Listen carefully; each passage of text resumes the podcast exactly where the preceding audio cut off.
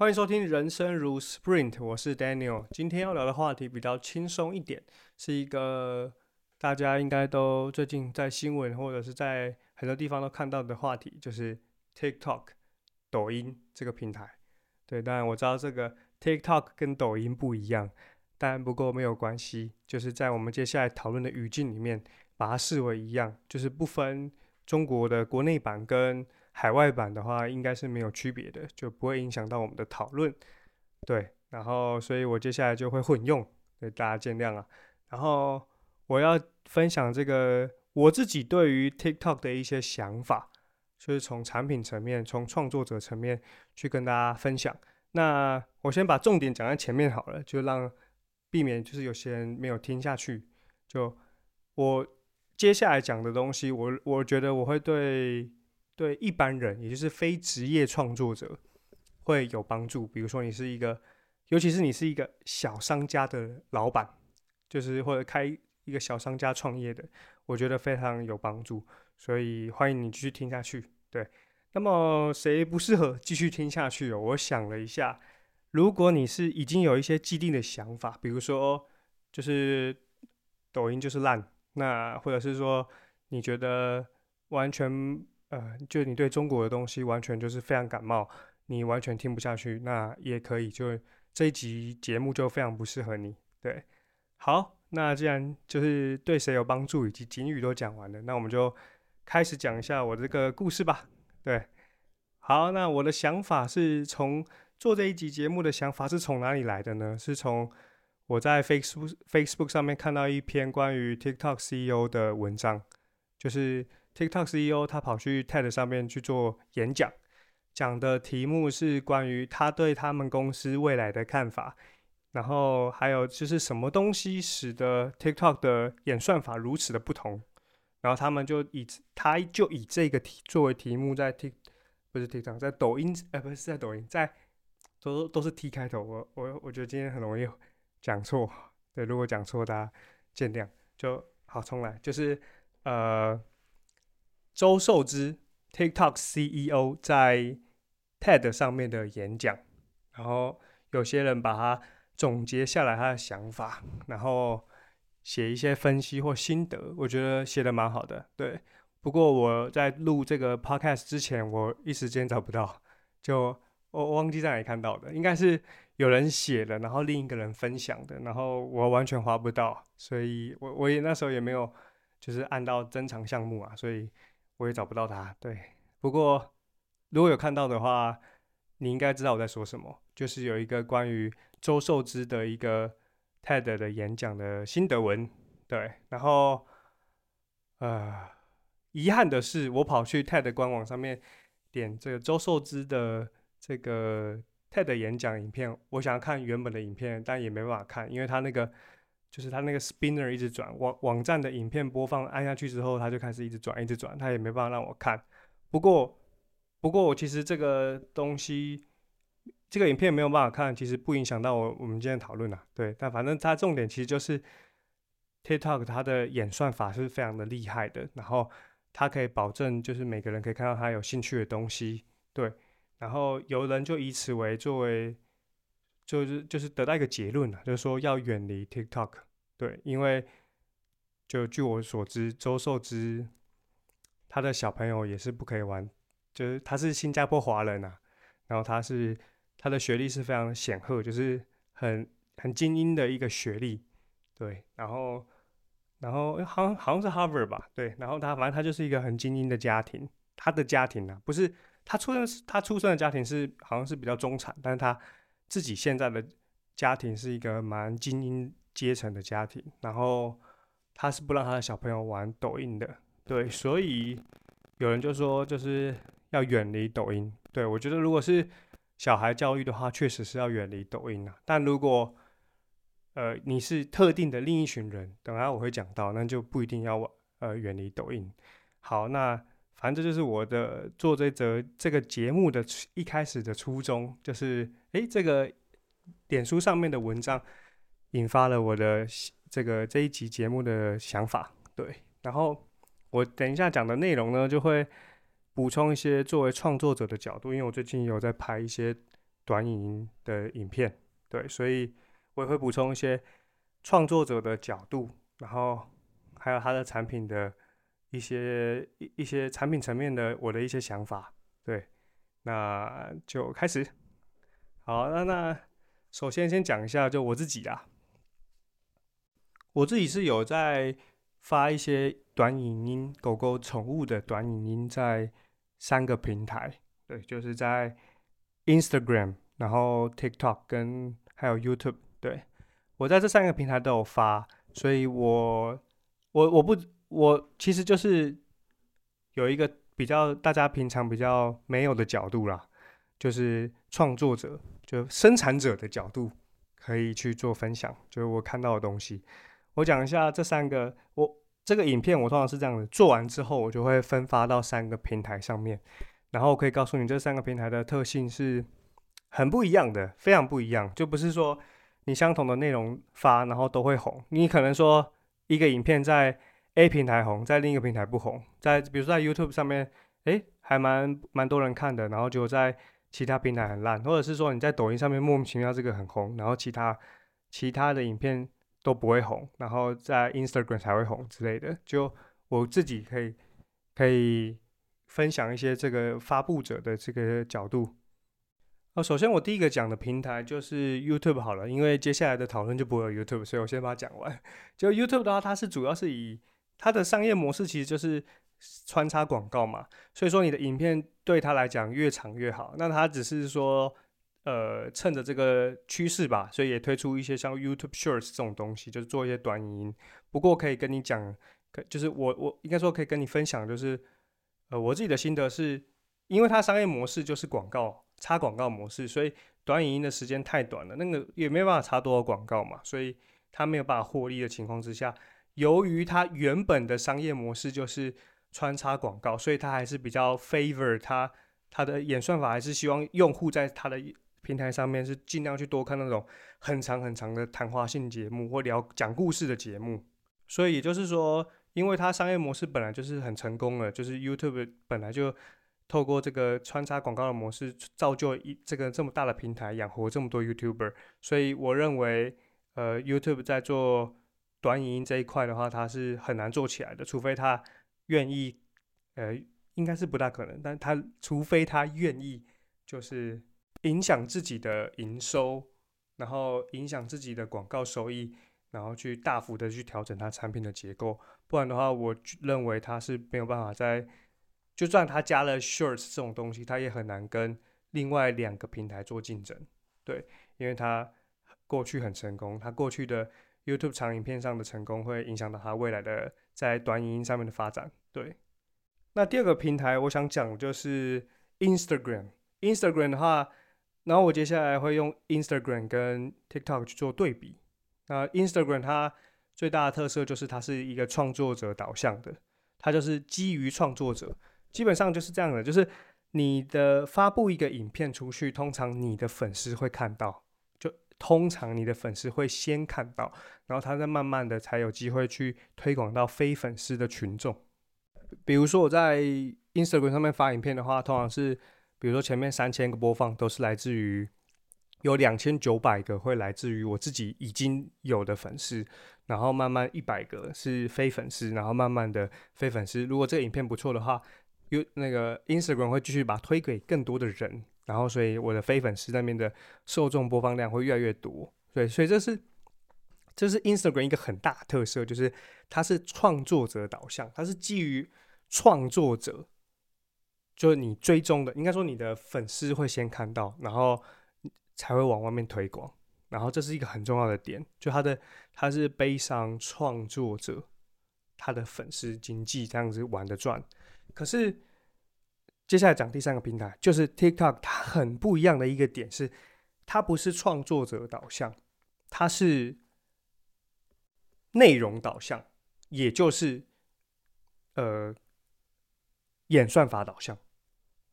这演算法导向的意思是什么呢？就是指说，其实你不论是 TikTok 上面比较大咖的，你有很多粉丝数，比如说你有百万粉丝追踪，还是你只是只有一百个粉丝追踪，你是一个小网红，就超级无敌小的迷你网红，跟你是一个超级大网红，就你只要影片对人家的胃口，那个平台就会给你用，就演算法就会让你的影片、你的内容被更多的人看到。你可能会说，哎，这样很好啊，这样子的话就不无大家都很公平、很平等嘛。呃，对，也许你你在很小的时候，你觉得哇很平等哎，因为我粉丝这么少，我还可以有这么多观看，我觉得很棒。然后，所以我是专注在优质内容。可是，其实你自己仔细想哦，就是你你是未来的，你后来长大之后变成大网红之后，然后你的扩散的权利，你还是一样是跟小你是小网红的时候一样，是只能够基于演算法的判断，而不是尽量的去把你的影片推给你的粉丝。那我就问你啊，那你这个粉丝数到底？有多大的意义？其实就没有含金量，就会你的粉丝数的含金量就会比较低，就会比就是在 Instagram 上面的粉丝数含金量更低，因为你的粉丝也未必能看到你接下来的影片。那这就会有一个很可怕的结果，就是说，基本上在 TikTok 上面的创作者、生产者，基本上都是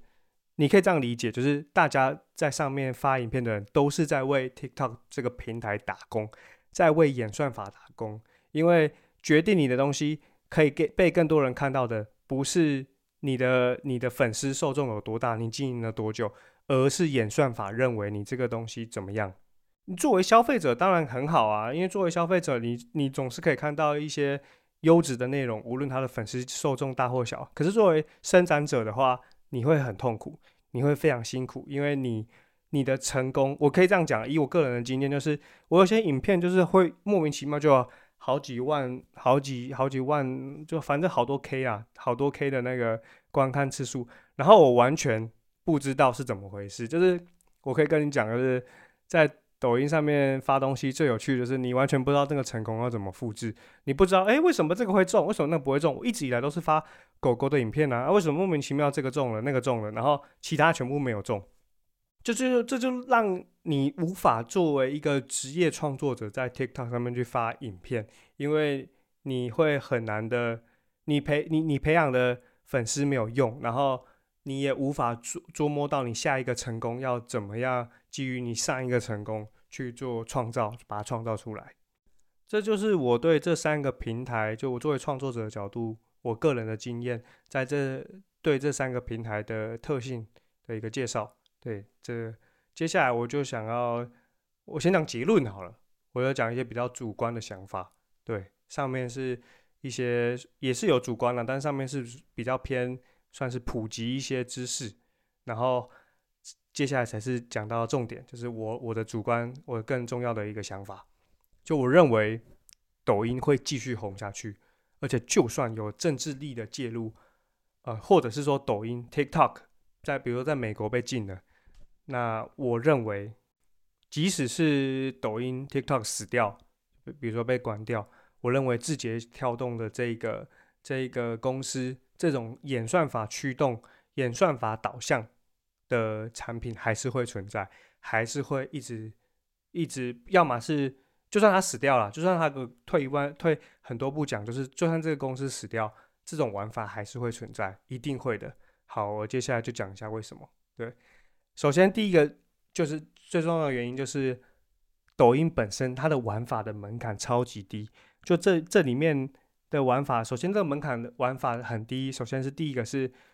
它会把很多很困难的特效做得非常简单，非常容易就去实现。以前你可能要换脸啊，或者是换成什么迪士尼的什么公主的样子，最近很红的特效，那个。如果原本一般的做法是很难，一般人可以玩得起的，一般人玩不起。但他把它做成一个很简单的滤镜特效，然后用 AI 识别你的人脸去换你的脸，那个他把它做的门槛超级无敌低，所以你可以用很低的门槛就做出很棒很棒的。其实我觉得影片还蛮棒的，就效果很棒的一个特效。对，所以这是第一个，是它本身产品优化的足够好，门槛弄得超级低。那第二个就是它的门槛低是体现在哪里？体现在粉丝数根本不重要，就一般人也可以得到很大量的播放量，只要你被演算法青睐。对，那我觉得这个这个玩法很低，是指的是粉丝数没有太大意义这件事情。就比如说你是 IG 上面的小网红，你只有可能一一两百、一两千个粉丝，那个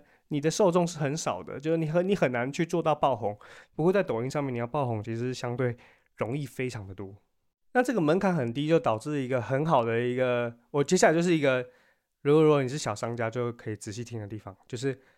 这个门槛很低，就使得一般人，也就是非职业创作者。比如说不是 You，比如说职业创作者 YouTuber 嘛，YouTuber 是职业创作者啊。就你当然可以说一般人也可以去发 YouTube 这个平台。不过，不过如果你是你不是职业的创作者的话，你基本上你的影片在 YouTube 上面很难成功啦。就是不能说一定不会成功，但是是很难的。但相对来说，抖音就是你即使是一个小咖，你也很容易在上面有不错的量，对，不错的曝光量。好，所以这就是它本身玩法很低，导致的说一般人，也就是非职业创作者都很适合去玩。对，那我觉得这个就是一个很好的机会点，就是说，比如说我在上面看过两个我觉得很棒的案例。第一个案例是，哎，我也我也忘记名字啊，但因为我我我又不大会记名字，不过我讲一下，就是如如果你有你觉得你有看过的话，你也可以留言告诉我。对，就是。有个鸭肉饭，有一个男生，他是做鸭肉饭的，然后鸭肉饭还是鸭肉面啊，反正他是做鸭肉料理、鸭肉料理的。然后他就会拍，他就会拍那种剪辑的影片，就是说，比如说一个小姐姐，漂亮的姐姐，漂亮的女生啊，然后在跳舞，跳一半他就给她卡掉，说不好意思，借你这个，借借借我一下，我要宣传一下这个很好吃的鸭肉饭、鸭鸭肉面这样。对，就是他会透过剪接，然后可以去，可以去把一些东。把一些影片、热门影片为己所用，然后这样子的二创其实还蛮有趣的，对，而且门门槛相对就会很低啊，就是你不需要真的去请一个很漂亮的女生，或者是去弄一个去编一个舞或干嘛的，反正你就是很简单的在上面发挥你的创意，你就可以像你是一个小商家做卖一些鸭肉料理的，你就可以。这样子去运用，去得到很多流量。然后他的影片，我自己觉得是蛮好看，就我我有点进去看一下。另一个我看到的案例就是有一个泰式按摩的店家，然后他会用这个这个也是请他们店，应该也是店里面的人呐，然后店里面比较漂亮的女生还是怎么样，反正应该是店里面的人，然后来拍拍摄一些抖音的短片，对，然后也是运用人们对就是按摩店一些特定的。比如说特定的印象，然后去拍一些蛮搞笑的影片，对，那这就是这些小商家可以用好用好这个抖音这个平台的一个机会点。你看啊，因为他平常根本不是靠这个吃饭的嘛，就他是卖料理或者他是提供按摩服务的，他不是特别在经营抖音，就内容创作者，他不是特定，他不是特地特别的职业化的内容创作者，他是一般的小商家。那这个就是对于。这样子的人去做抖音就很好啊，因为他根本就就粉丝多或少不重要，就只要我的内容，比如说是按摩，对按摩有兴趣，或者是反正是抖音演算法认为对泰式按摩有兴趣的人，他就推给他，那这就很好啊，因为他可以促成他的他在线下他的生意的一些转换嘛，对不对？所以这个对于这样子的小商小商家是很有帮助的，所以小商家应该要去把握这个机会去。使用这个平台，然后去得到这些商机，不然的话，你想想看哦，换个方式问，你觉得鸭肉饭、鸭肉面去做那个网络上面去，他去做，比如说他去做 IG 或他去做 YouTube，你觉得会有人去追踪这个吗？应该是不会吧，对不对？谁会去追踪鸭肉饭、鸭肉面？应该很难呐，就你要很难，你要把你要把它做成一个，你要在一个创作者导向的粉丝经济导向的这种平台上面做成一个鸭肉饭、鸭肉面的。这种账号应该是非常非常困难哦，对啊，那可是如果你是在抖音上面，你就有机会被演算法青睐，而且你根本不用花太多的时间，你的起步成本很低呀。啊，你就就确实非常适合你这样的人，因为你没有时间做这个，你本身就是在做料理，你是以料理作为作为你的生意的，并不是以创作作为你生意的嘛，对不对？那所以也就是说，有人受益啊，这这个平台其实是。有人会受益，就会有人持续这个受益的人就会持续提供内容。就诶，这个平台还蛮有帮助的。我比如说，如果是卖鸭肉料理的那个人，那确实我这样子拍一拍之后，然后很多人都跑来这里光顾我的生意，然后都会说，哎，这个老板老板很好笑，很有趣，然后很好玩啊，所以就会创造一些我线下的收益的话，那我就会继续拍摄这样子内容嘛。那抖音这个平台就可以持续的由我这样子的创作者去提供内容，就算我不是职业创作者，但是我会提供很好笑、很棒的内容在上面。那这个平台怎么会死掉呢？不会啊，有人有需要啊，而且有人希望抖音好啊，所以这个平台就会继续的活下去。对，所以这边先做一个小结，这一段的小结就是小商家千万不要远离 TikTok。你可以让你的小孩远离 TikTok，但不要错失这个机会，错错失这个很好的平台。就对于一个一个非创作者来说，一个很好的。流量的平台，对，讲完了第一个理由，我们接下来讲第二个理由，就抖音会继续红的第二个理由，就是它，我们把目光移到中国大陆，就是看看它在中国大陆的对手。抖音在中国大陆其实不是没有对手，其实它有一个对手叫做快手，在台湾的人应该是比较不知道快手是快手是什么了。快手是另一个短视频的平台，中国叫短视频嘛。中国的这个短视频平台快手呢，它是一个主打。创作者导向的，就是你可以把它理解成中国版的 IG 啊，它就是主要是以比较生活化、一般人、平民、平民的这种故事啊，作为一个很热门的卖点。就它是快手上面有很多什么农村的一些生活，然后后来也是大红大紫的。然后它的最大特色就是它它是跟它是跟 IG 比较接近，就是你去追踪它，你很容易比较容易看到。这个内容就是它是以一个创作者导向的一个平台，然后在中国的竞争的话，从一开始是快手领先，然后后来到现在已经是抖音领先了。抖音应该已经反超它非常多了。就是在我刚才查了一下，在中国版的一那个 App Store 的排行免费榜的话，抖音是第四名，快手是第十八名，应该已经是超过非常多了。所以就是说，抖音这样子的。演算法驱动的短视频平台，在中国，以中国的例子来说，它是非常有竞争力的。它它会继续红下去，是本身是因为它这样子的玩法，对于消费者来说，对于使用者来说是很有很有吸引力的。所以我认为抖音会继续红。那你可能会说，诶，没有啊，如果加上一点政治力的介入的话，怎么可能抖音还可以继续玩下去？其实。这就是第三个理由，就就美国最近在搞那个搞搞 TikTok 嘛，对不对？他在要禁他嘛，然后各种手段，然后公务员不能用啦，然后找盟友的国家不能用。可是就算有政治力介入，就算抖音死掉，就字节跳动为什么还是会存在？因为我讲一个就是很很很好玩的，就是在在这是最近的新闻呐，就是在酝酿的要把。TikTok 干翻之后，然后字节跳动呢，在在这个政治风波之后，就是应该说现在还在这个政治风波中啊。就 TikTok 前阵子推出了一个叫 Lemon Eight 的一个 APP。那它简单来讲，什么是 Lemon Eight？柠檬八是什么呢？柠檬八就是，就大家如果知道中国一个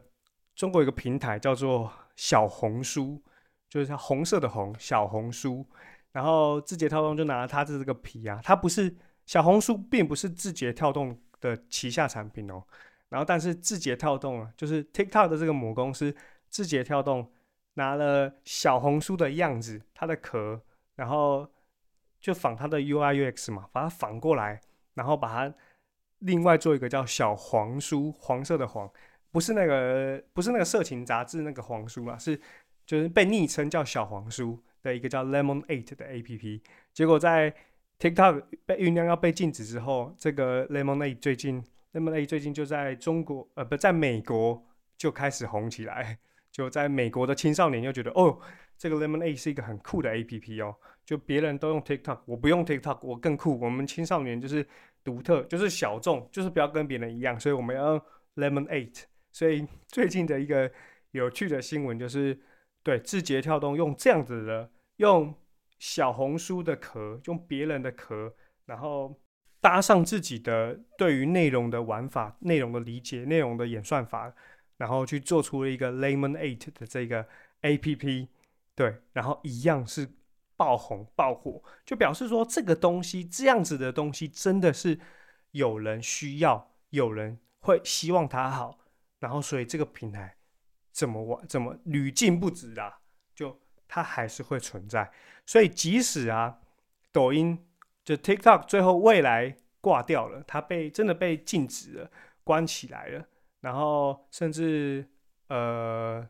甚至说 Lemonade 也被禁起来，就是它的其他衍生品被禁起来。你只要就春这种那种斩草不除根，春风吹又生，只要字节跳动这间公司仍然存在，它就会继续创造出更多更热门，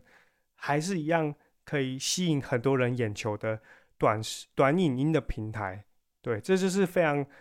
因为这样子的玩法就是会有很，它本来就有一个它的市场，那市场有需要，那总会有人会去提供。那字节跳动只要不死，它就会一直去提供，而且它这样的玩法很成功啊，这是它它的护城河啊，它这套超级强的演算法，这根本就是注意力经济下的王者吧，这是一个桂冠啊，它这个演算法。只要还存在在他们公司里面，字节跳动就是无敌的啊！它就是能够提供这个玩法的有力竞争者啊。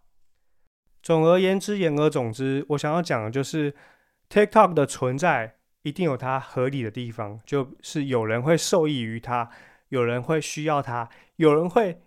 给它内容、给它影片，所以这个平台才会存在。所以我认为说，远离 TikTok 是。对于一些人来说是确实是这样，就比如说是小孩子的家长来说，一定是这样子的。我我是小孩子的家长，我也会我也会让小孩远离 TikTok，没错。但如果你是一般人，你是非职业创作者，比如说你是小商家，你是一个小的创业者，开一个摊贩的，或者是你是一些服务的线下服务的提供者，你一定要去善用它，要运用好这个平台，然后去得到这个平台上能给你的一些。流量啊，或者是一些帮助，让你的生意越来越好，你一定要去用好它。对，好，这就是我今天想要分享的关于 TikTok 的一些想法。对，那如果有任何意见的话，都可以留言告诉我。对，谢谢。那今天的节目就到这边，我好像这一集讲的好像蛮长的。那如果有任何指教的话，就留言吧。好了，那就这样，谢谢大家。那我们两天后见，拜拜。